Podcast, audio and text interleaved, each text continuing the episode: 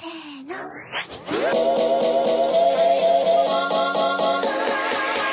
for my next number, I'd like to return to the classics.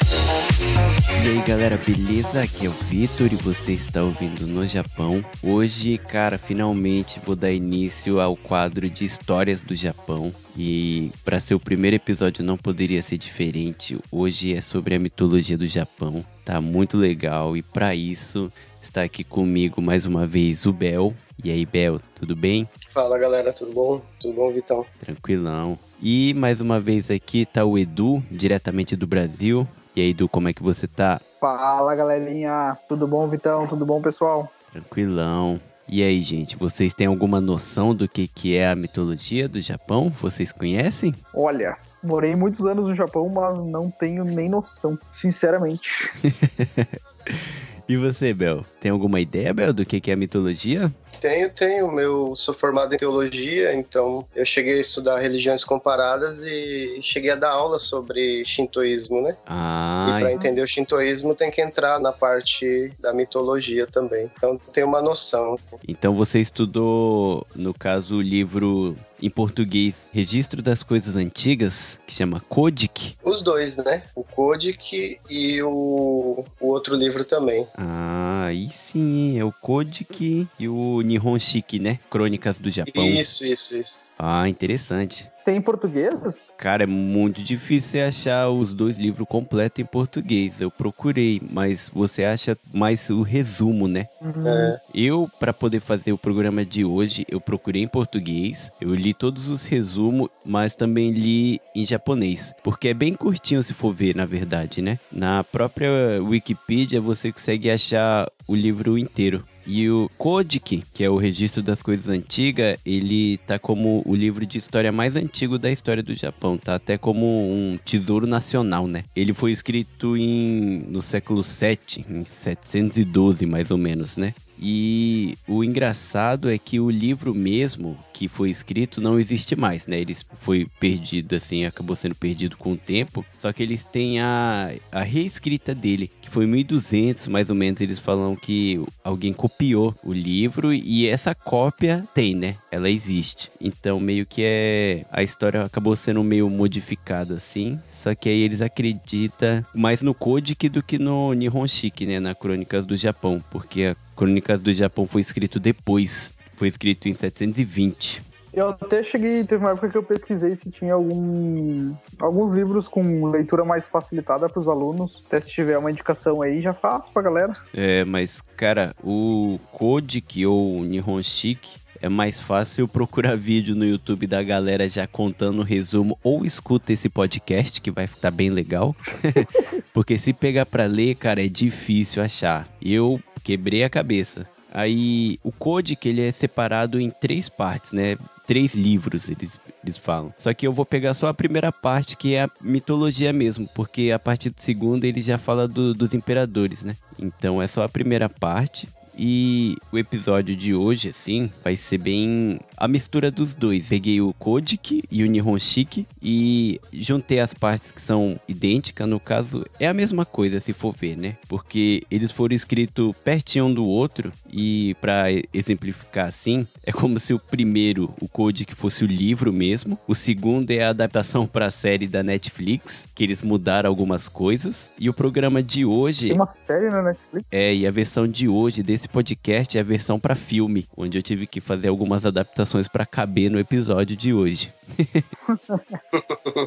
o que é interessante também é, é lembrar que, como foi escrito em 700, mais ou menos, né, 712, 720, ele é uma coletânea de contos que já existiam na, na cultura oral japonesa, né? Então eram histórias que já eram contadas durante muitos e muitos anos, que alguém resolveu pegar essas histórias, compilar, né, e fazer os livros.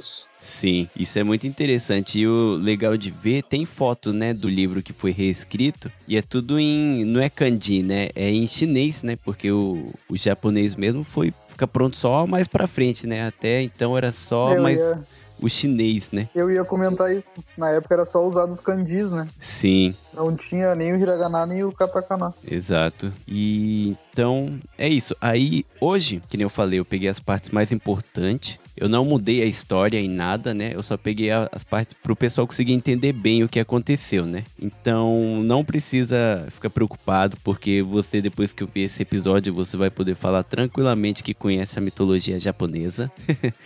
Tá bem resumidinho. Aí outra coisa, eu não vou falar o nome de todos os kami, que no caso os deuses, né? Porque como a mitologia, o Japão é baseado em deus de tudo, né? Para tudo, em vários kami. Se eu pegar para falar o nome de todos, vai um episódio inteiro só de eu falando os nomes um atrás do outro.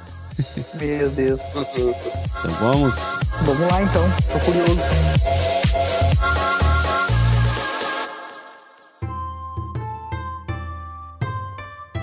Então, como toda boa mitologia, começa no nada, né? O mundo era um caos. A versão que eu vi tá escrito caos, só que eu acho que não tem como existir o caos sendo que não existe nada, né? então, não existia nada, era só um pretão total. E fala que no meio dessa escuridão vagava uma massa viscosa. Você sabe o que é uma massa viscosa, Edu? Ah, tá de sacanagem comigo, né? Uma, uma massa, uma massa densa. É uma massa viscosa, é tipo, sabe aquelas massinhas que as crianças pegam para brincar, que não tem formato, assim, tipo, você deixa na forma que quiser? Sim, sim, sim, que fede pra caramba.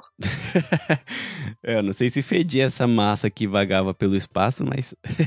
eu imaginei o geleia dos Ghostbusters. Seria assustador. Aí nisso, sem nenhum motivo, eles falam que a parte pura dessa massa separou e criou o céu, e a parte que restou se juntou e criou a terra. Aí nisso também surgiu três deuses. Só que esses deuses também não tinham formato, era só como se fosse uma luz. Aí era o deus do centro do universo. Eu não vou falar em japonês porque senão o pessoal vai acabar se perdendo muito. Até vocês que estão participando, eu acho que vai acabar Sim. se perdendo um pouco. Então, aí um deus é o centro do universo, que falam que ele que criou o universo Aí depois vem o Deus das Maravilhas e depois o Deus dos Tesouros. No caso, o Deus da Maravilha é o que deu não a vida, né, em si, pessoa, mas criou essa parte da de bactérias, essas coisas, mini vidas, né? E os tesouros é isso, ferro, ouro, prata, bronze que estava na terra aí. Só que eles simplesmente apareceram, criaram tudo isso e desapareceu do mesmo jeito que apareceu, assim, do nada, sem deixar nenhum rastro faz bastante sentido, né? é como toda mitologia, né? O começo é um pouquinho Sim. duvidoso. Mas aí, logo em seguida, surgiu mais 14 deuses. 14 kamis, né? Eu vou falar kami no lugar de Deus, que aí fica muito mais cara de mitologia japonesa. Uhum. Aí em seguida surgiu mais 14 kami, formando sete casais. Aí agora eles já tinham forma, né? Aí tem uma versão que fala que o primeiro casal de kami desapareceu sem deixar nenhum rastro, sobrando apenas seis. Aí o último casal de Kami que nasceu foi Izanaki e Izanami. Muita gente acaba errando nessa parte, que muita gente fala que o, o nome do Kami homem é Izanagi e na verdade é Izanaki, né? Aí teve Izanaki e Izanami. E eles receberam a missão de dar formato e vida para aquela massa que estava flutuando ali no meio do universo, né? Que agora já existia o universo. Aí os primeiros Kami resolveram se instalar na Via Láctea, criando as outras estrelas e tudo, e criando como se fosse um céu, sem ser o céu mesmo, como se fosse um paraíso, né? Uma cidade acima das nuvens. E o papel mais ferrado, que era tomar conta da Terra, ficou para Izanaki e Izanami. Aí nisso, Izanaki e Izanami desce pra terra, aí eles descem equipado com uma lança de ouro cheio de joias. Eu vou falar o nome dessa lança porque é, é importante pra mitologia, até porque é dela que nascem as, as ilhas. E o nome da lança é Amenonuboko é assim, Izanaki desce com ela em mãos, junto com a Izanami. É legal que todo mundo que pesquisar na internet Izanaki e Izanami vai aparecer um desenho feito há muitos anos atrás no Japão, do Izanaki com uma lança na mão, enfiando ela assim no meio do nada, sabe? No meio da lama. É bem bonito por sinal. Aí, eles desceram aqui pra terra, e na terra tinha uma, uma grande ponte. Eles falam que é uma ponte sagrada, né? Agora eu fico imaginando, eles não dão proporção nenhuma de tamanho, sabe? Aí eu fico pensando qual que é o tamanho dessa ponte e qual que é o tamanho de Izanaki e Izanami, né? Eu acabei de abrir a foto aqui, parece que naquele, nessa foto que tu falou que ele tá fincando a lança ali no, no nada, parece ser gigante, né? É, então. Aí agora você vai ver que eles realmente eram gigantes, porque Izanaki pega a sua lança e ele enfia, assim, né, na, na lama. Não é nem água, nem lama direito, assim, é só um. como se fosse um barro, né? Porque não existe nada aqui ainda na terra. Aí ele enfia e quando ele puxa, a gota que cai da ponta da lança cria a primeira ilha do Japão. Então agora eu fico imaginando, cara, se a, a gota que caiu da lança criou uma ilha, que eles conseguiram morar nelas, qual era o tamanho deles, né? Gigante. Cara, gigante é pouco, né? Era igual os, os Titan ali do Shingeki no Kyojin. É, então. Só que pode ser que eles não fossem tão gigantes, mas a lança, imagina o tamanho da lança, que o pingo que caiu da ponta da lança criou uma ilha para eles morarem. Jesus amado. Aí eles ficaram maravilhados ali com o que tinha acabado de acontecer, que de um pingo nasceu uma ilha, aí eles decidiram morar ali mesmo. Aí tem algumas outras versões que fala que quando ele tirou a lança, tava cheio de bolha na ponta da lança. E dessas bolinhas assim, sabe que nem quando você coloca a mão no mar assim, você puxa não fica cheio de como se fosse espuma? Uhum. Sim. Algumas versões falam que a ponta tava cheio de espuma, aí caiu uma gotinha dessa espuma e criou a ilha, né? Sim. Eles resolvem morar ali, aí eles constroem o seu templo, né, Pra morar. E no meio do templo eles colocam uma pilastra sagrada, bem no centro mesmo, que devia ser gigante. e olha só, como toda mitologia, né, tem essa parte aqui que é bem estranho, mas eles eram irmãos, na verdade, né? Só que como era só os dois, eles acabaram se apaixonando um pelo outro. Jesus. Então, eu vou abreviar o nome do Izanaki e da Izanami. Eu vou chamar o Izanaki só de Naki e a Izanami vai ser só Nami a partir de agora, beleza? Ok. Aí eles eram apaixonados um pelo outro. Aí nisso Naki dá a ideia de cada um ir por um lado da pilastra sagrada. E quando os dois se encontrar, eles iriam se casar. Aí eles resolvem fazer isso. Nami vai por um lado e o Naki vai pelo outro. Aí quando eles se encontram do outro lado da pilastra, a Nami olha pra ele e fala assim: Hum, que homem maravilhoso, você é perfeito. Era grande essa pilastra? Deve ser gigante, porque eles conseguiram dar cada um ir por um lado, né? E se encontrar só no, do outro lado da pilastra, então devia ser gigante. Aí a Nami fala isso pra ele e ele responde pra ela, né? Hum, você é maravilhosa, você é uma mulher linda. Aí nisso eles se casam. Aí, olha essa parte que é muito maluca. Eles resolvem se casar, tudo bem. Aí, o Naki chega na Nami e fala assim: Como é que é o seu corpo, né? Você sente alguma coisa estranha? Aí ela responde pra ele assim: Não, meu corpo é perfeito, só que parece que falta alguma coisa. Aí o. O Naki, né? O homem responde: É, o meu corpo também é perfeito. Só que parece que tá sobrando uma coisa. Aí, sabe o que que acontece? É, é, mas o que, que é, será, né? Assim eles descobrem o ato de procriar, né? Assim nasce o primeiro japinha na mitologia japonesa. É, não, ainda não é nenhum japinha, porque no começo ela pariu um- umas ilhas aí, né? Só que, cara, eu fiquei pensando, que chaveco fraco.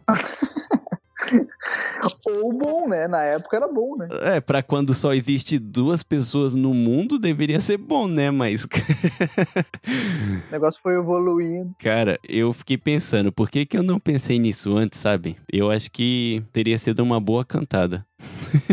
É. Pelo menos pra tirar um sorrisinho da pessoa. Pra levar uma na cabeça. É, então, ou ela ia te amar ou ela ia te odiar, né? Eu juro.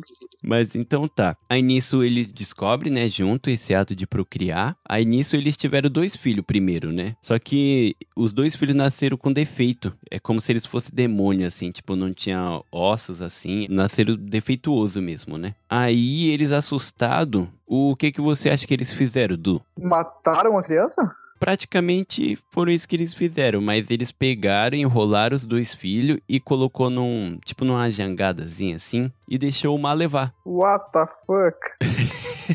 ah, como eles são queridos, né? Né? Mas ainda tá bom, tem cultura antiga que comia os fetos, então. Meu Jesus. Nossa, cara. Pior, né? Eu tinha esquecido desse fato. Então eles nem foram tão ruins assim, né? Pode ser que os dois filhos ainda se arrumou em um canto lá e moraram pra sempre. É, viraram o Tarzan do Japão. É. Foi criado pelos gorilas. Ou nem tinha, acho que nem tinha bicho ainda nessa época. É, não tinha nada ainda, era só os dois ali. Aí nisso, a Nami pare, né? Esses dois filhos defeituosos. Aí os, a Nami e o Naki fica puto e eles resolvem voltar pro céu. Aí tem outras versões que fala que eles só oraram ali na hora e conseguiram. Não oraram, né? É, conversaram, tipo, por telepatia que fala com os outros Uhum. deuses. E eles perguntaram: caramba, vocês falaram pra gente descer e criar o mundo, né? Por que, que vocês estão fazendo isso com a gente, mandando filho defeituoso, né? Aí os deuses lá de cima, o, o primeiro que nasceu, né? Falou assim: cara, é que vocês fizeram tudo errado. Não é a mulher que tem que falar primeiro e não é a mulher que tem que pedir em casamento, porque foi a Nami que deu a primeira palavra e foi ela que pediu pra se casar com ele e ele só aceitou. Aí aqui já se instala o machismo. Eu ia dizer isso agora. Desde as antigas. É, o deus das antigas é das antigas mesmo. Parece meu avô. Não tá pra brincadeira, não. Aí o pessoal fala, né, que é a cultura machista do Japão é desde o começo, e é literalmente, né? E não mudou ainda pelo jeito muito, né? Aos pouquinhos tá mudando. Mas aí voltando. Aí, como eles ficaram sabendo disso, eles se divorciam. Fala assim, ó, não quero mais, vamos separar. Aí eles se separam, aí eles dão mais uma volta na pilastra. Aí o Nike pede ela em, em casamento. Dessa vez o homem que falou, então tudo começou a dar certo. Aí nisso, que agora tá tudo dando certo, porque foi o homem que pediu em casamento, a Nami começou a parir ilhas, né? Aí ela teve seis ilhas. Aí essas seis ilhas em conjunto formam o Japão. Só que depois eles mudaram para oito, porque quando a mitologia foi escrita, ainda não tinha descoberto Hokkaido nem Ryukyu. Uhum. Aí foi criado o Japão, as ilhas principais. Daí, a partir de agora, a gente entra na parte conhecida como Kamiumi. Kamiumi é dois kanji e um hiragana, que é o nascimento dos deuses, que é quando a Nami começa a parir da luz aos deuses. Cara, eu não sei porque que eu gosto de usar a palavra parir. Ah, sai tudo da Nami, né? Coitado. É, então, é só ela que tem o serviço duro, né? Imagina ela ter que parir as ilhas tudo. Ah, não mudou muito, né? É, até hoje é assim, mas coitada dela, né? E o que que o, o, que que o, que o Bro fazia? Como é que é o... Eu preciso mesmo dizer o que, que o Bro fazia? Ah, que fácil, né? Que vida fácil, né? Ah, então, aí a Nami começou a ter vários deuses, né? Vários. Eu não vou falar o nome deles porque são muitos mesmo. Só que o mais legal aqui no Japão todo, em cada canto tem um templo com o nome de cada um desses deuses. Você sempre vai achar um templo que tem o nome desses deuses, né? Daí então eu vou pular pro último filho dela. O último filho que ela deu à luz foi o deus do fogo. E então ele já nasceu queimando e por causa disso ele acabou matando a mãe, acabou matando a Nami. É verdade. Então, aí nisso, Nagi ficou muito puto e fora de si. Aí ele acabou pegando lá a lança sagrada dele e matou o filho. Aí dizem, né? Tem versões que falam que desse sangue e do corpo nasceu mais deuses, né? Do corpo do filho que morreu ali. E isso é bem comum nas outras mitologias também, né, Bel? O pessoal sempre fala que de um deus morto nasce outros deuses. Também. Que é bem sinistro, né? Que loucura isso, né? Cada lugar tem uma mitologia diferente, com cada coisa estranha, querendo ou não, né? É, mas o que é interessante que provavelmente nessa época, provavelmente não, né? Certeza, nessa época não tinha nenhuma, tipo, interferência assim ocidental, né? Não tinha nenhuma cultura ocidental aqui. Então meio que bate, né? Tipo, tanto quanto a mitologia grega, assim, quanto a japonesa é bem parecida e os dois não tinham nenhum contato. Sim. Hum, O que é interessante é que é, é bem baseado assim na observação mesmo, né? É o, o povo vendo a natureza, as coisas que acontecem e contando essas histórias. E até com relação ao sangue, faz um pouco de sentido porque é, em quase todas as culturas o sangue traz esse sentido de vida, né? Então essa questão do derramar o sangue é como se estivesse derramando vida. Então é natural, pela cultura japonesa já nessa época, essa mitologia, que esse sangue que representa a vida gerasse outras vidas, né? Sim. Eu gosto muito de, mitologia, assim, por causa dessas coisas que realmente é tudo na base da observação, né? Uhum. Sem pesquisar no Google, né? né? Não existia o Google, bons tempos onde tudo era nu e cru, era só no achismo. e fazia sentido para eles, né? Porque, por exemplo, falava algo e isso a natureza mostrava que aquilo era meio que verdadeiro, né? Sim. Tipo a ação dos deuses. Então eles viam, ah, o deus do vento, do fogo. E eles viam na natureza isso acontecendo de uma maneira que fazia que eles acreditassem que aquilo era realmente verdadeiro, né? E era verdadeiro para eles no dia a dia, né? Sim, mas no caso do Japão, até hoje para eles é bem verdade isso, né? Eles acreditam cegamente assim que tem um Deus para cada coisa, né? É que o japonês é um povo muito crente também, né? Eles acreditam muito nas crenças que são repassadas dos familiares, né? Sim, mas Du, você sabe da onde vem o shintoísmo? Não, não sei. É, e o shintoísmo vem justamente desse livro Kojiki, das coisas antigas do Japão. Por quê? Porque o Shinto, você vai entender um pouquinho mais pra frente, mas o kanji de Shinto é kami, uhum. de Deus, e to de caminho. É caminho dos deuses. Uhum. Então é praticamente literal. É o que os deuses, tipo, ensinaram, né?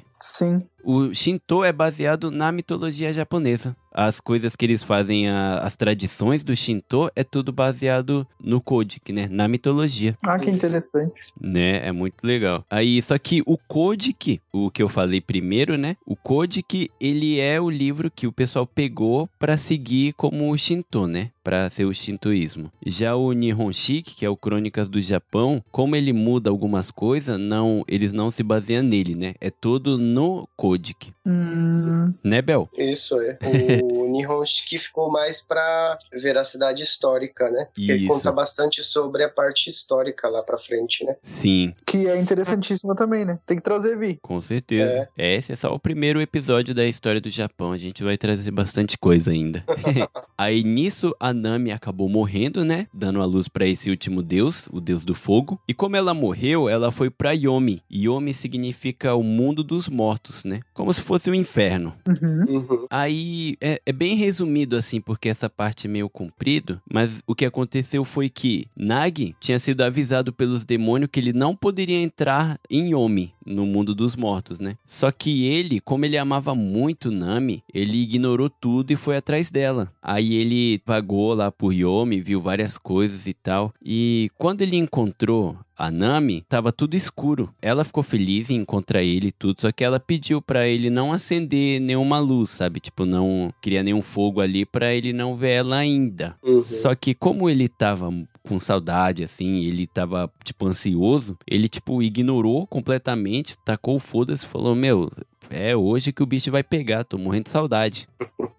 Aí nisso, cara, ele acendeu uma tocha e quando ele olhou pra Nami, ele levou um susto e saiu vazado, cara. Porque Nami. O bicho pegou. O bicho pegou. A Nami já estava com o corpo, tipo, em decomposição, cheia de vermes What? e demônio deslizando pelo corpo dela. Aqui já, tá, já dá até pra ter mais uma noção do tamanho que era o corpo dela, né? Porque tinha demônios deslizando pelo corpo dela. Aí nisso, também falou que foi aí que nasceu os seis demônios do trovão, que são super famosos aqui no Japão. Se for pra Kyoto, Nara tem umas esculturas deles assim, que é muito louco mesmo. Que é bem famoso. Aí nisso, a Nami fica putaça, mano. E sai correndo atrás dele. Ao mesmo tempo que ela corria atrás dele, ela ia chamando todos os demônios que estavam ali no Yomi para pegar o, o Nag. Falando, ô galera, esse maluco vacilão aqui, pega ele, mata ele. Pega esse porra. Aí ele correndo que nem doido e ela atrás, seu filho da puta, você só queria meu corpo. Aí nisso, ele ainda teve umas batalhas assim com os demônios ali no meio do Yomi, né? No mundo do, dos mortos. Só que ele consegue escapar. Aí, assim que ele consegue fugir, ele pega uma rocha gigante e fecha o portão do mundo dos mortos para nenhum demônio sair. Só que aí o que acaba acontecendo é que agora ninguém pode entrar e ninguém pode sair, né?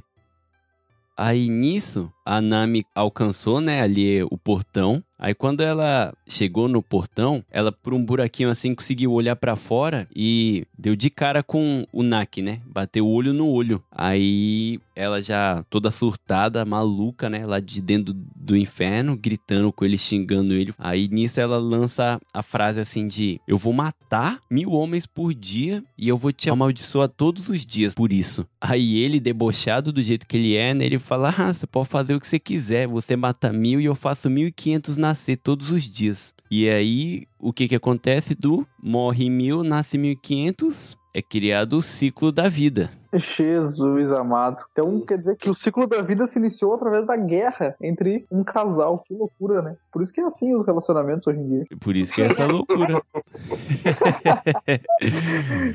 Tô me sentindo meio burro. Fiquei tantos anos no Japão e não sabia disso, nada. Mas, cara, o, o que eu achei muito engraçado quando li essa parte, que até mesmo em japonês, lendo em japonês, eles especificam bastante que a Nami tava realmente muito louca, sabe? E foi realmente assim que aconteceu. Tipo, ele entrou lá pra salvar ela, tipo, tirar ela do mundo dos mortos e trazer pra vida normal. Só que ele ficou boladão na hora que viu ela lá podre, que só de ter a carne, né? Se ela morreu e a, a carne dela lá tava, tava lá, já é uma maluquice, né? Porque não faz nenhum sentido. Ele queria encontrar ela inteirona, tipo a rainha do baile, lá no inferno. E da- daí, já, daí já se cria mais ou menos o que nós temos aí na, no catolicismo, né? O quê? Deus e o inferno e o céu. É, é, mais ou menos, né? É parecido, né? É, parecido. Eles inventaram o inferno ali, só que não é bem o inferno, né? Sim, sim. Porque sim, tá sim. na terra ainda, né? Já que ele conseguiu fugir de lá. Sim, sim, sim. Só uma observação, Vitor, é que quando você vai pesquisar sobre essa questão, principalmente essa parte da mitologia, pouca gente fala da importância dessa parte, né? Eles só falam como se fosse a Nami xingando o ex-marido, no caso, né? Sim. E deixam de, de mostrar essa importância do, do ciclo da vida ali surgindo, né? Sim. É, essa parte. Em poucos lugares. É, se você ler os resumos em português, vai ser raro você achar essa parte, né? Essa passagem. Verdade. Essa daqui eu vi quando eu li em, em japonês. Essa parte eu achei interessante. Eu falei, caramba, isso faz sentido, né? Esse, essa Sim, parte do muito. ciclo da vida. Só que dá dó também, porque pra você ver como a história é machista, né? Desde o começo mesmo. Desde a parte que o Nami não podia falar antes do cara, como aqui, sabe? Tipo, ela já começa a ser tratada como um demônio praticamente, né? Sim, que loucura, Uhum. né? Porque se ela era uma deusa e ela não cometeu nenhum pecado, ela tava fazendo o papel dela lá, que era ser a mãe de tudo, por que, que ela foi pro inferno, né? Sim, É que, é, assim, no, no meu ponto de vista, essa parte não é, é como foi falado, né? não é bem o inferno, é o mundo dos mortos, né? Ah, Então, sim. quem morre vai para esse mundo. No caso dela, como ela morreu no parto, o destino dela não poderia ser outro, né? Ah, entendi. Dentro dessa mitologia criada, o lugar dela era, eu penso assim, né? Era esse, porque ela estava morta. Entendi. Então, faz sentido, faz sentido. É, eu acho que faz sentido, porque já que os dois foi enviado pra cuidar da Terra, e na mitologia o Yomi fica na Terra, talvez, Exato. como ela morreu, o papel dela ia ser tomar conta dali mesmo, desde o início. Ela só não sabia também. Pode ser também. É, mas eu vejo como um inferno porque até mesmo em japonês não é tratado de outra forma além de que só existia demônio ali, sabe? Tipo, ele, Uhum. eles falam que é- era demônio. Tipo, não era pessoas que morreu ou nenhum dos deuses ali que ela deu a luz antes que acabou falecendo tava ali. Tipo, Uhum. como não existia nada, ela que pariu tudo, como é que existe demônios ali, sabe? Sim. Uhum. é meio contraditório que fala. Não, não, Sim. não faz muito sentido, né? A galera estuda isso tudo na escola? Ah, cara, eu acho que não. Eu nunca estudei mitologia na, na escola. Mas é que é, é, eu entrei já na quinta série, então pode ser que tenha sido antes, né? E pode ser que eu estava dormindo na aula. Exatamente.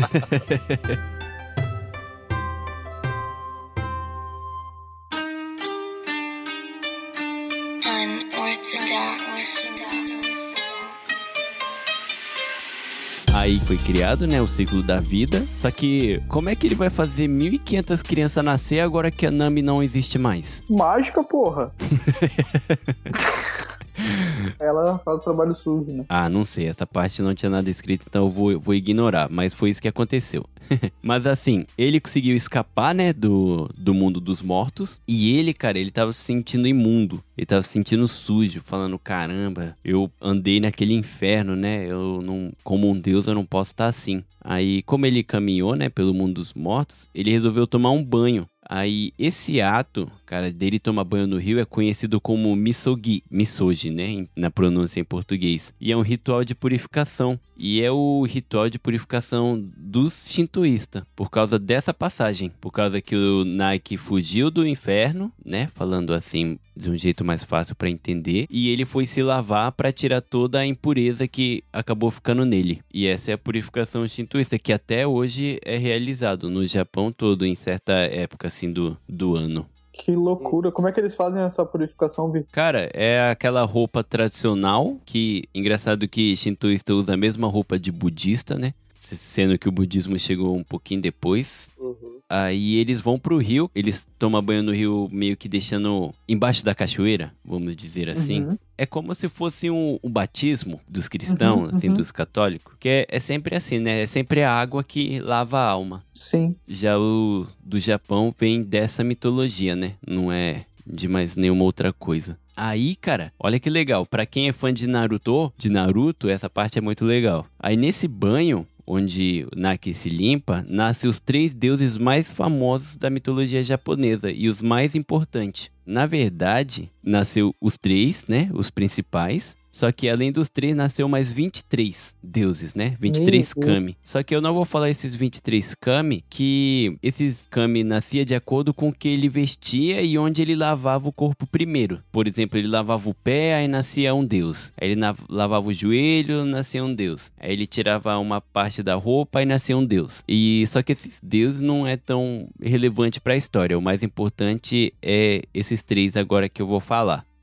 ele lavou, né, o corpo, como sempre, como todo mundo, ele começa tirando a roupa, aí lava o corpo primeiro, né, de baixo pra cima. Aí, por fim, quando ele foi lavar o rosto, do seu olho esquerdo nasceu Amaterasu, do olho direito nasceu Tsukuyomi e por fim nasceu Susano. Aí o, o Susanoo nasceu do nariz dele, né? Aí ele deu a tarefa de governar o céu e o paraíso para Amaterasu. Ele deu o papel de governar a noite para Tsukuyomi e ele deu o papel mais ferrado para Susanoo, que era para governar os mares e a terra. Só que tem uma versão que fala que Tsukuyomi, que foi a que teve o cargo de cuidar da noite, ela na verdade queria ter o lugar da Amaterasu, que é de cuidar do céu e o paraíso. É paraíso. Aí nisso ele vai lá pra ter aquela briga de irmão tradicional, né? Foi lá que ele dá uma tretada com a Materaço. Aí o que acontece? Ela leva um pau, a Tsukuyomi. Ela leva um pau, aí a Materaço, que é o deus lá da, do céu, tudo, ele fala assim: Cara, não quero mais ver a sua cara na minha frente. Tô de mal com você, então some da minha frente. Aí nisso, Tsukuyomi, pra não encontrar com ele, ela toma conta da noite, que aí é criado o dia e a noite, né? A Materaço cuida do dia,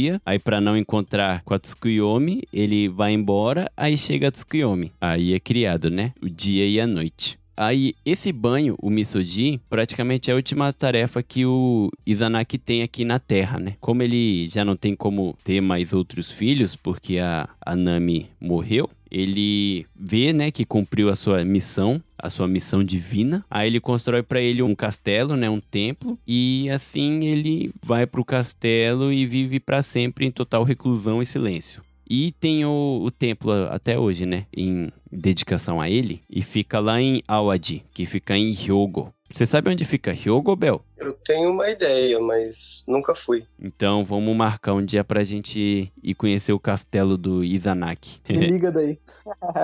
Aí, só que aí nisso, igual nessa versão do que a Tsukuyomi foi atrás do Amaterasu pra tentar dominar o céu, né? O Susanoo também, ele tava muito puto da vida, né? Porque ele falou, cara, as duas irmãs, porque as duas na, na mitologia japonesa é considerada como mulher, né? No feminino. Aí Susanoo tava puto, aí ele falou, cara, eu- por que que eu tenho que cuidar dessa merda e minhas irmãs vai cuidar do céu, né? Aí ele vai atrás da Amaterasu pra tentar governar o céu, o dia, né? Só que aí, pelo que eu entendi aqui, cara, a Amaterasu era fodona e ela deu um pau nele também. Ela- Meu Jesus, tá lá diferenciado. É, mano, ela era braba mesmo. Aí, cara, aí leva um pau, aí o Susanoo é expulso pra terra mais uma vez, né? A Materaço fala, cara, na moral, não quero também ver mais você, volta pro seu canto lá e vai fazer o seu dever que você recebeu, né? Só que, resumindo, né, acontece várias coisas assim, só que ele, o Susanoo, resolve se redimir. Aí ele volta, né, pro céu e pede desculpa pra Materaço, fala, eu, eu tava errado e tal, me perdoa, não quero ser um deus ruim, não quero ser amaldiçoado nem nada, né? Aí nisso a Materaço resolve perdoar ele. Aí eles trocam lá presentes, troca filhos e tudo, aí fica tudo certo. Aí ele volta pra Terra. Aí em várias versões, em várias mitologias assim, porque no Japão, cada estado que você vai, a mitologia é vista de uma forma diferente, né? E em várias, Susanoo é visto como um deus ruim. Ele é bem polêmico assim, né? Vamos dizer. Uhum. Tipo, ele fazia coisa boa, mas também fazia altas cagadas. Ele abusava do poder, vamos dizer assim, né? Sim. Uhum. Só que no Kodik mesmo, ele, depois que ele pede perdão lá pra Amaterasu e volta pra Terra, ele vira um herói a partir daí, né? Ele muda a cabeça. Aí é onde vem uma história muito famosa no Japão, só que eu não vou contar aqui com detalhe que vai ficar para um próximo episódio, que é ele volta pra Terra, cara, aí ele se apaixona lá pra menina e tal. Aí a, o pai da menina pede ajuda pra ele porque eles estão sendo atormentados por causa de uma cobra de oito cabeças e oito caudas. Que é conhecida como Orochi, Uhum. que é bem famoso no Japão. E que, nem, pelo visto, nenhum de vocês dois assistiu Naruto, né? Até o final. Não, mas já Não, ouvi. né, eu, eu assisti, não assisti até o final, mas assisti uma boa parte. É, então, é que essa parte só aparece no final, né? Amaterasu, Susanoo, Tsukuyomi, tudo aparece no, no final do Naruto, né? Ah, que legal. Até o Orochimaru, que aparece logo no começo, Aham. ele vem desse, de- desse demônio que o Susanoo derrotou, que é o Orochi. Porque vocês podem ver que o Orochimaru, ele anda com a cobra, né? Então, e o Orochi aqui que ele derrotou é uma cobra de oito cabeças. Aí ele derrota lá o, o Orochi e aí ele vira um- realmente um herói aqui, um deus que cuida da terra. Susanoo é bem importante também porque ele se casa com a deusa que estava aqui. Aí eles começam a ter vários filhos e assim começa a popular as terras, né? Bem resumidamente falando assim, ele começa a popular. Aí, depois de um tempo, Amaterasu também se casa. Aí ele tem um filho. Sobre o filho de Amaterasu, não tem tanta história assim, né? Só que o neto de Amaterasu, ele é enviado pro arquipélago japonês, aqui pro Japão. Uhum. Aí ele se casa com a princesa, tem três filhos. Aí um dos filhos do neto de Amaterasu se casa com a princesa Toyotama, que ela é filha de Watatsumi. Bel, você já ouviu esse nome em algum lugar? Wadatsumi? Não, Nem no One Piece? não me recordo, hein? Mas é que tem tanto episódio de One Piece que até é difícil de lembrar, né? É que não faz tanto tempo. Sabe quando teve o arco da Ilha dos Tritões? Aham. um bicho gigante que o Sanji derrota, que ele é conhecido como Deus do Mar. Ele tem forma assim de humano, só que ele é gigantesco, como se fosse um gigante. E o nome dele é Wata Wadatsumi. Ah, Ah, tudo derivado da, da mitologia. Sim, que é, é essa referência também. Porque aqui na mitologia Wadatsumi, ele é como se fosse, não o deus do mar, né? Mas ele é o cara que tem o papel de cuidar do mar. uhum. Aí um dos filhos do neto de Amaterasu casa com a filha do Wadatsumi. Só que o primeiro filho que eles têm, eles abandonam o filho. Eu não sei porque que nessa mitologia eles gostam tanto de abandonar os filhos, né? Pois é, né? Só que aí o filho que foi abandonado, ele acaba sendo resgatado pela irmã da Toyotama. Aí o menino cresce, se casa com uma mulher, assim, qualquer. No caso, na época ainda é dito como princesa, né? Que o pessoal ainda não Uhum. vê como humana, assim. Aí ele se casa. Aí o nome do filho, ele tem quatro filhos. E o último filho se chama Kamuyamato Iwarebiko. Aí futuramente ele muda o nome e ele recebe o nome de Jimu. Você já ouviu esse nome em algum lugar, Bel? Hum, não me é estranho, mas não, não vem à memória agora. Então, Jinmu significa Deus guerreiro, ou também pode ser Deus divino. E Uhum. ele fica registrado na história do Japão como o primeiro imperador. Hum, No caso aqui, ele já ele ainda é tratado como um deus porque ele vem da linhagem do Amaterasu, né, que é filho do Izanagi. uhum. E mais pra frente, em outro episódio, eu vou contar um pouco da história dele, mas ele já é visto como um ser humano, só que ele ele era pelo nome que ele recebeu, né, de Deus guerreiro, ele gostava da guerra. Então, Uhum. ele lutava para conquistar a paz e como o pessoal viu, né, que ele era divino, assim, falou, ele era um cara fortão, tal. Aí o pessoal mesmo ali da época falou, cara, eu te reconheço como um deus, seu nome é Jimu e você é o nosso imperador. Uhum. E aí que surgiu o primeiro imperador do Japão. Exato, por isso que todos os imperadores, quando vai ter a cerimônia, eles falam desde o do imperador Jimu, eles vão falando o nome de todos. Hum, É igual na Bíblia, quando fala, ah, você é filho de tal, que foi filho de não sei quem, que foi filho de não sei quem, que foi filho de Davi. Uhum. Essa Uhum. é a cerimônia que eles têm, né? Só que o engraçado é que eles têm isso escrito, né? Que ele é o primeiro imperador, só que na história registrado mesmo, que tem algo físico assim, né? Histórico, é só a partir do décimo imperador japonês. O pessoal fora do Japão não acredita muito na existência dele. Só que o japonês acredita cegamente que ele é, ainda mais os shintoístas, né? sim, Uhum. E principalmente o imperador. sim. Então, e é assim, e é por isso que o, os imperadores, né, tem, é dito que tem essa ligação direta com os deuses, e eles têm esse poder porque eles que criaram essas terras. Uhum. E é assim que começa a história do Japão. Que loucura, né, cara? É, o, o pensamento é esse, que o imperador é um descendente direto de Amaterasu, né? Sim. Ou seja, os imperadores do Japão são filhos de Deus, entre aspas. É, isso eles, eles ainda acreditavam cegamente até a Segunda Guerra Mundial, né? Até que eles descobriram que não é bem assim. O próprio imperador teve que dar uma declaração abdicando, né, desse, desse título, falando que ele não era, foi uma das, como que se diz, das condições que os Estados Unidos colocou, né? Sim. Que- o- mas ele teve que afirmar o quê, Bel? Que ele não era o Não era, Deus, não era um Deus. não era Deus, não era Deus. Ah, Muita loucura, né? Porque a Segunda Guerra Mundial terminou o quê? 1945? Isso. Se eu não me engano, é 45. Cara, é recente se você parar pra pensar, sim, né? sim. Até, até 100 anos atrás, os japoneses adoravam o imperador achando que ele era tinha a linhagem dos deuses criadores do Japão. Uhum. Um povo tão inteligente, né? Não, mas a inteligência veio depois, né? Depois da Segunda Guerra Mundial. Sim. Até porque o Japão, né, Bel? Vocês, melhor do que ninguém, acho que consegue explicar. Os japoneses foram os últimos a ser inteligentes, na verdade, né? A arma mesmo só foi bem pra frente, enquanto a Europa já tinha canhão. Já eles davam tiro um atrás do outro. Quando chegou aqui, os japoneses só tinha aquelas espingardinhas de pólvora ainda, né? É, é, de- depois que os Estados Unidos, é, antes, da, antes da, da Segunda Guerra, claro, né? Sim. Quando os Estados Unidos veio pra cá e colocou aquela política de que ou vocês deixam a gente entrar, ou as pessoas de fora, né? Ou a gente vai detonar tudo com os canhões, né? Bem Aí que o Japão.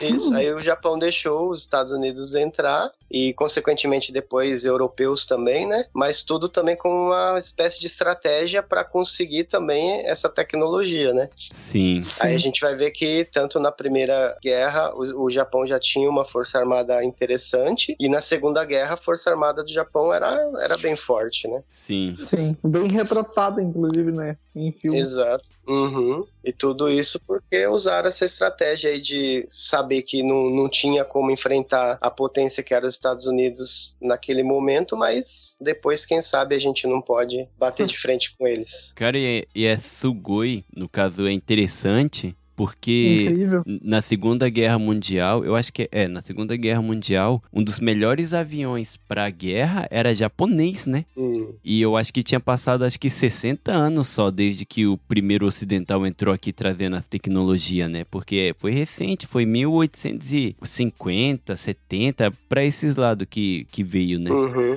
É bem recente. É muito recente, cara. E o. Cara, isso é muita loucura, né? Parando pra pensar mesmo. Aham. Um dado assim. Mas loucura mesmo é essa mitologia japonesa, né? Né, Diga-se de passagem, né? Porque a mitologia grega é muito mais maluca, né? aham. Um, um fato interessante, assim, dentro dessa mitologia que você falou, que foi o rito de purificação, né? Do Naki, é que ele, assim, se você for analisar dentro da cultura japonesa, tem muito essa questão da, da limpeza, né? E Uhum. faz bastante sentido, né? Você vê ele se sentindo impuro, então é se limpando. E dentro do Japão, a gente vê que, não só no Japão, é, outras culturas aqui na, na região asiática, tem essa questão de você ter que tirar o sapato para entrar em algum lugar, né? E um dos motivos é justamente você não trazer impureza para aquele lugar que você está entrando, né? Hum. Tá entrando de maneira pura naquele local, né? Minha cabeça fez. Agora. Eu juro. Porque é a mesma coisa né? Que nem o Naki fugiu lá do mundo dos mortos, ele foi se limpar. A gente anda com tênis pra não sujar os pés. Então, Uhum. a gente, pra entrar na casa, tira o tênis, porque a sujeira fica tudo ali na porta e a gente entra limpo. Sim. Uhum.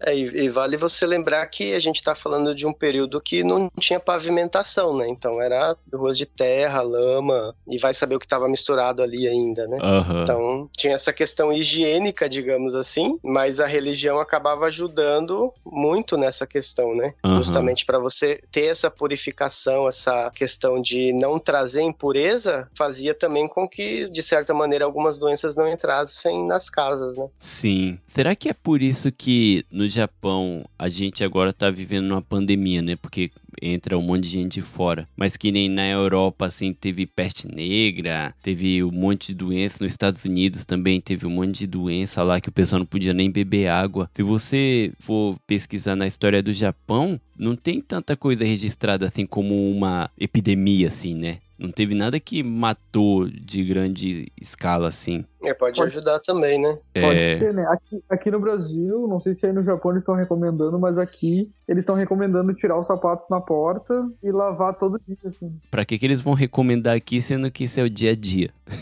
É, aí, é, aí não tem muito o que falar, né? Só que isso é uma coisa que é muito difícil de trazer pra cá, mas é uma coisa que, vai, é muito legal, né? É. Outra coisa que eu acho muito legal do Japão é que a mitologia não é vista só como uma historinha. Porque em vários lugares do Japão tem templo, tem um templo que é muito famoso também, que fica em Hyogo, que é onde o Naki foi, foi se aposentar, né, no caso. Que tá lá até hoje como um, um patrimônio, assim, um tesouro nacional, que eles acreditam realmente que ele tá lá até hoje, sabe? Tipo, descansando lá. Loucura, né? Cara, eu acho muito legal. Eu acho muito legal a mitologia porque a mitologia grega ficou famosa assim, só que o que restou foi só nomes, sabe? Uhum. Né? Já no Japão, quando você vai assim, Kyoto, Nara ou nos lugares específicos onde falam que o deus tal, filha de Nami Izanaki, morou lá, tem coisa física, sabe? O templo, eles fazem toda uma ambientação, assim, tipo, você chega, cara, cara, você chega e você sente o clima, um peso, assim, tipo, caraca, você, você acaba acreditando que é verdade. Uhum. Porque, cara, não é um, um predinho, uma casinha. É, cara, é um monumento, assim, é um negócio lindo demais. Uhum. Você acaba meio que vivenciando um pouquinho daquele período, né? Exato. É uma viagem no tempo, digamos assim. Sim. E, e não é uma viagem no tempo pro que aconteceu antes, assim, com o personagem, assim. É uma viagem no tempo pra época dos deuses, sabe? Uhum. que é muito doido. Uma outra curiosidade também, não sei se, se vale a pena mencionar, mas a, o fato de Amaterasu ser ligado ao Sol, né? A deusa do dia, a deusa do Sol. E em culturas onde o clima é mais frio, é meio que comum esse personagem ser feminino. E já em culturas onde o clima é mais quente, o deus do Sol geralmente é uma figura masculina, né? A gente vê na cultura, o exemplo na cultura egípcia, né? O deus Ra, deus do Sim. Sol. Aham. Na própria cultura grega, a gente tem o deus Hélio e o próprio Apolo também, né? Sim. E aí na cultura japonesa a gente, a gente tem Amaterasu, né? Sim. Nossa, interessante, né? O engraçado é que você vê agora como é doido, né? A mitologia japonesa começa machista, só que no final os mais importantes ficam com as mulheres, né? Será que é por causa da responsabilidade? Que nem até hoje no Japão quem cuida da casa, das contas são as mulheres. E Uhum. Inaki deu os- o papel principal para as duas filhas, a Amaterasu e a Tsukuyomi. Uma cuida do céu, a Amaterasu, no caso, cuida do céu e do paraíso, né? Aquela cidade acima das nuvens que eles falaram que criaram. E a Tsukuyomi cuida da noite. Uhum. E o homem vem para fazer o serviço bruto, que é cuidar da terra. Matar cobra de oito cabeças. então, Parece que não mudou muita coisa, né? Eu penso assim, né? Nunca fui tão a fundo assim da mitologia grega. Eu conheço assim, né? O, o comecinho assim. Só que eu não sei como é o cotidiano hoje lá, né? Só Aham. que o Japão, ele, com a mitologia, da mitologia até hoje, muita coisa é ligada, sabe? A cultura é tipo, você vê a mitologia e o que o Japão é hoje, é a mesma coisa, assim. Tipo, os papéis, né? As funções meio que não, Uhum. não mudou muita coisa. É que eu não sei pra lá, né? Como a mitologia grega teve muitos deuses igual ao Japão, não sei o que que restou lá, né? E lá teve várias guerras, né? Diferente do Japão que quando teve levou pau ou foi salvo pelos furacões. Essa é outra cultura do Japão, né? Tudo que acontece aqui, eles dão o nome de um deus. Que nem eu falei agora do que era salvo pelo furacão, né? Claro que a gente vai chegar nessa parte futuramente, né, em algum outro episódio, mas quando os mongóis resolveram invadir o Japão, Uhum. que era milhares de navio, barco aqui pra invadir e chegou um dilúvio e destruiu tudo. Aí o que que eles falaram? Porra, é o kamikaze. Kamikaze é dois kanji, deus do vento. E isso, cara, é o destino é muito maluco, porque aconteceu duas vezes. Os mongóis veio uma vez, aconteceu isso, acabou com a frota inteira. Aí depois de um tempo foi Genghis Khan, né, que veio, o filho do que veio primeiro. Uhum. Aí veio em muito mais navio e veio de novo kamikaze e deu um pau. E o Shinto segue isso, né, do kamikaze também, né? O Shinto cultua bastante o, o kamikaze. De verdade. É muito doido. Mas e aí, Du, o que, que você achou da mitologia japonesa? Cara, nem imaginava que era assim, que loucura. Achei interessantíssimo. É muito legal, cara. Agora queremos o- a próxima parte com a história do Japão também, com o Dexi, né? A gente começou com a mitologia porque a partir de agora a gente vai fazer, né? Eu vou fazer, eu vou chamar, vou tentar chamar vocês sempre, né, Pra ver se vocês vão ter horário pra para poder gravar comigo. Ah, os caras Mas- são muito ocupados. Mas esse é o primeiro episódio, começando com a mitologia, pra seguir em frente com toda a história do Japão. Porque futuramente eu quero falar de castelo, de personagens históricos, só que pra isso o pessoal tem que entender todo o contexto do, do que é o Japão, né? Sim, sim, sim, sim. Desde Uhum. os primórdios, né? É verdade. E você, Bel, o que, que você acha? Você que é um cara que conhece bastante, assim, mitologia, você estudou, assim, o que, que você acha da, da mitologia japonesa mesmo, comparado com as outras? Primeiro, assim, não, não sou um conhecedor das mitologias. Eu conheço um pouquinho também, né? Li um pouquinho, estudei um pouquinho, mas não é um conhecimento muito amplo, né? Como sempre, muito humilde.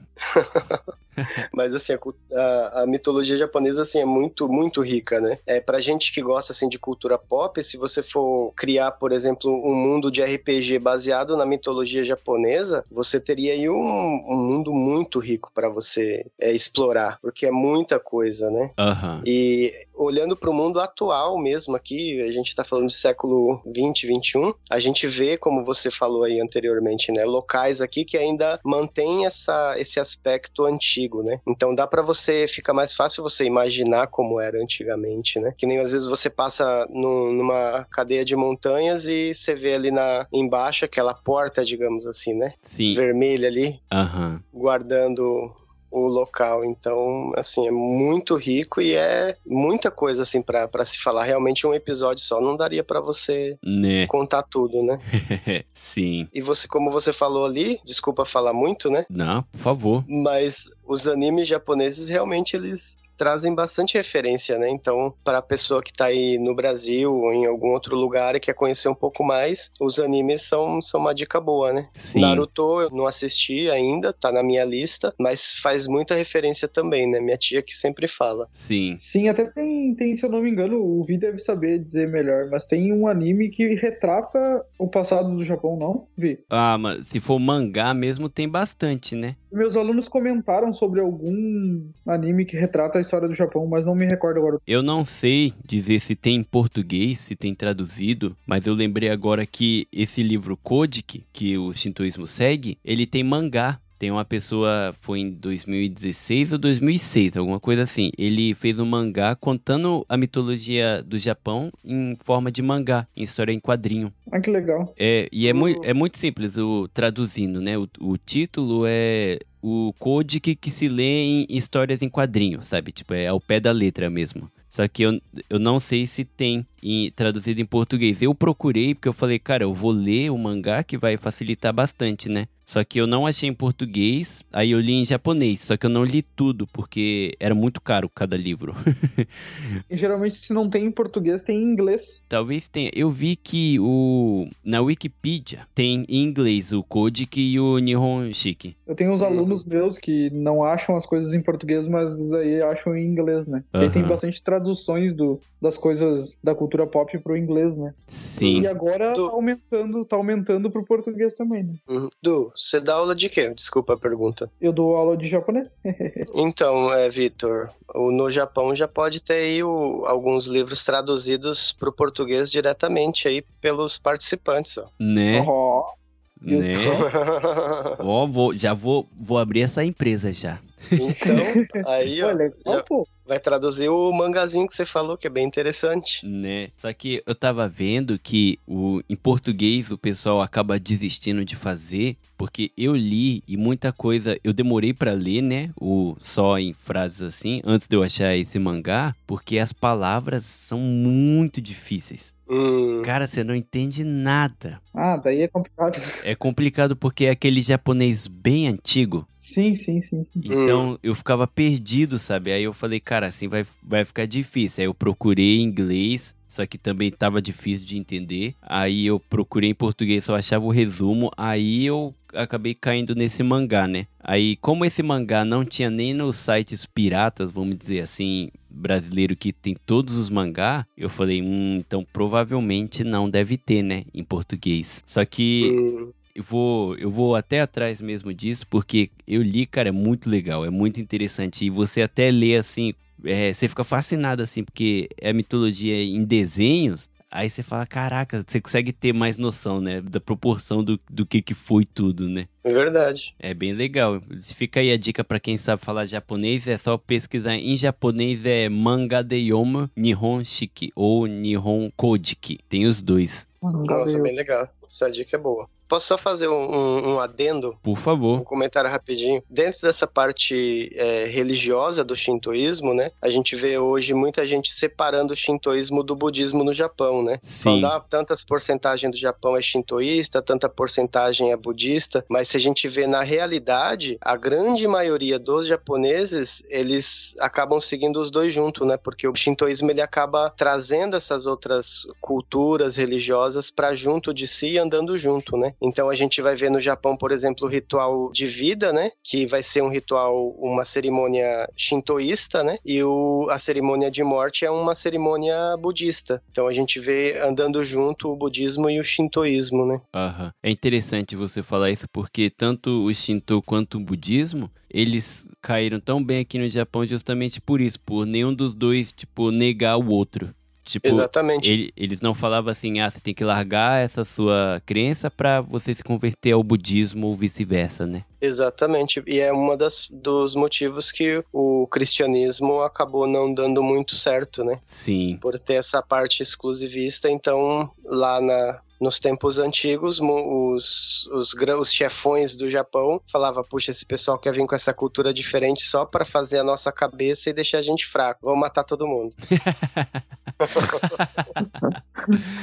Mas agora que você falou, Bel, só para finalizar aqui, engraçado ver também que o cristianismo não deu muito certo assim, mesmo que tenha tentado entrar, né, antes que os, que os americanos chegaram aqui e carinhosamente falou que ia matar todo mundo se não deixar entrar, não, não pegou por isso, né, porque eles acharam que queria mudar e os japoneses via os ocidentais como inferiores, né, a eles também. Uhum. Então ele falou, por que que eu vou juntar, né, essa, essa crença aqui no meu país, sendo que esses caras são uns merda. Aí mataram todo mundo. tentaram, né?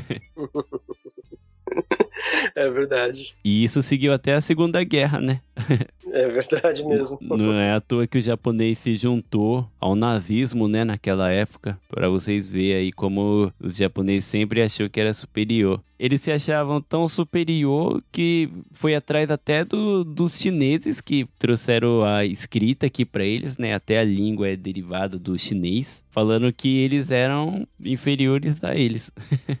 Mas isso fica para um outro episódio, então hoje fica assim. Antes de finalizar aqui, eu só quero pedir pra galera, você que ouviu aqui até o final, se você gostou, se você não gostou, se você achou que ficou faltando alguma coisa, manda um e-mail aqui pro No Japão. O e-mail eu vou deixar lá no post. O e-mail é nojapãocarta@gmail.com. E é isso. Hoje o episódio foi bem diferente. A gente costuma fazer episódios contando assim o cotidiano e tal, só que esse foi o primeiro de história. Então, se você tiver dica para melhorar aqui como fazer, pode ficar à vontade. Crítica construtiva é bem-vinda, pode mandar no Instagram, no Facebook, aqui mesmo no e-mail, fiquem à vontade. E além disso, eu também sempre tô pedindo para vocês mandar histórias que vocês é, tiveram aqui com algum japonês, ou você que mora aqui no Japão, ou morou, teve alguma história engraçada, ou até desgraçada. Qualquer história bem-vinda. Eu vou estar fazendo episódio lendo a história. Então é isso, fiquem à vontade. E Bel, mais uma vez, muito obrigado aí por estar aqui com a gente. Obrigado você aí. Pode contar com a gente quando precisar. Valeu. O episódio foi muito bom. Aprendi bastante hoje. né? Eu que agradeço. Muito obrigado por compartilhar também toda essa sua sabedoria aí com a gente, sempre acrescentando bastante aqui pro programa. E Du, valeu aí, cara, pela sua presença aí, ó, com a gente mais uma vez. Eu que agradeço, irmão. Aprendi bastante aí. Me agregou muito. Vamos marcar mais alguns outros programas aí Com certeza. e tamo junto, Tô ansioso pela continuação dessa história. né? É, vai demorar um pouquinho porque eu preciso de um tempo pra me organizar. Ah, não, não, não, não, não, não, não. Mas beleza, então, dá, dá um tchau aí pra galera. Tchau, pessoal. Obrigado. Dá um tchau aí, Bel, pra galera. Tchau, tchau, galera. Até a próxima. Então é isso aí, galera. Um abraço e valeu. Até a próxima. Tchau, tchau.